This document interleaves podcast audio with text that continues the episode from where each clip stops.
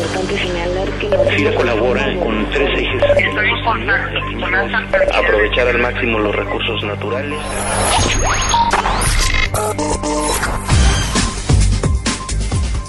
Bienvenidos a FIRA Informativo en este lunes 13 de mayo de 2013, en el que platicaremos con nuestro compañero jefe del departamento del CDT, Salvador Lira López, él es Noé Gómez Avendaño, sobre las estrategias de innovación técnica que FIRA está aplicando para que el campo mexicano sea más productivo. Noé, bienvenido como siempre a este espacio de comunicación del personal de FIRA.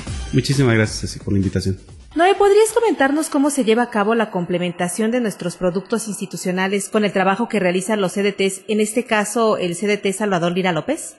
No podemos dejar al lado de que el crédito debe ir acompañado con la transferencia tecnológica y con residencias estatales como la Residencia Estatal Michoacán. Se están trabajando actualmente acciones muy concretas en definir programas de capacitación en toda la estructura operativa del campo que nosotros estamos operando financiamientos. Va desde capacitación a los, a los empresarios, capacitación a los técnicos de campo que están atendiendo a esas empresas y capacitación al personal de campo que está trabajando las diferentes tecnologías. En cuanto a la implementación de la transferencia tecnológica, ¿qué aspectos de la operativa pueden apoyar los CDTs, en este caso el CDT Lira López, para contribuir con el cumplimiento de los programas institucionales? Bajo esta, la administración de la Dirección Regional de Occidente en el, presente año nos han indicado la necesidad de que las unidades de producción con que cuenta el, Centro de Desarrollo Técnico Salvador Lía López se enfoquen a actividades que a nivel nacional son de amplia preocupación. Eh, una de ellas es el uso eficiente del agua, otra es la mitigación del impacto ecológico generado por los desechos animales. Eh, también algo que nos preocupa mucho es la recuperación de suelos áridos, suelos erosionados que están en nuestro país. Bueno, es cierto que muchas veces nos enfocamos a tratar de resolver el problema de la productividad en el corto plazo y dejamos de ver la importancia de la sostenibilidad en la producción agrícola. En este sentido, ustedes han venido llevando a cabo un proyecto forestal enfocado a promover precisamente la recuperación en la fertilidad de los suelos. ¿Qué nos puedes comentar al respecto?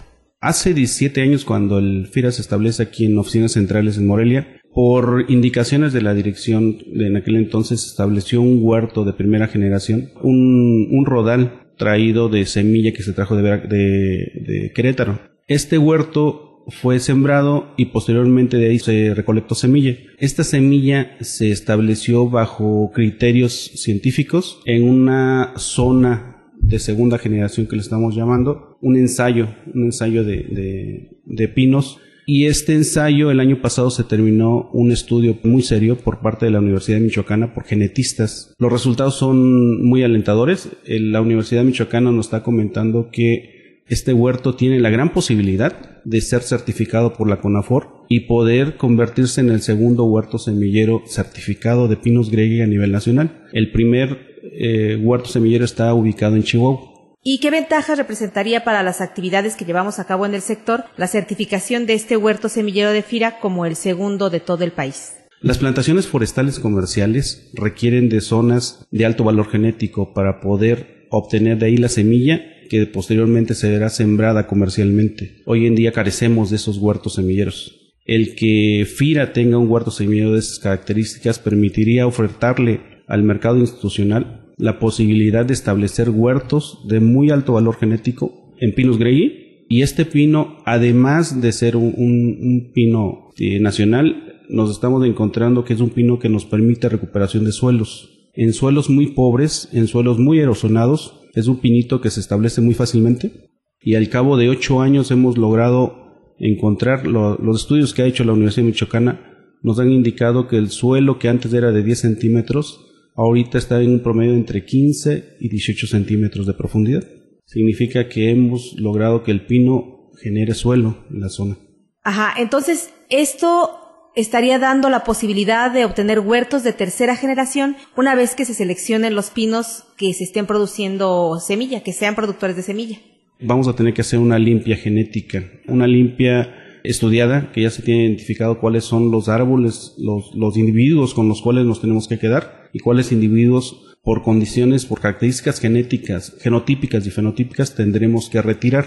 Estamos definiendo con la Universidad de Michoacana qué vamos a hacer con esos arbolitos que vamos a tener que retirar y los que queden van a ser atendidos para que nos generen semilla.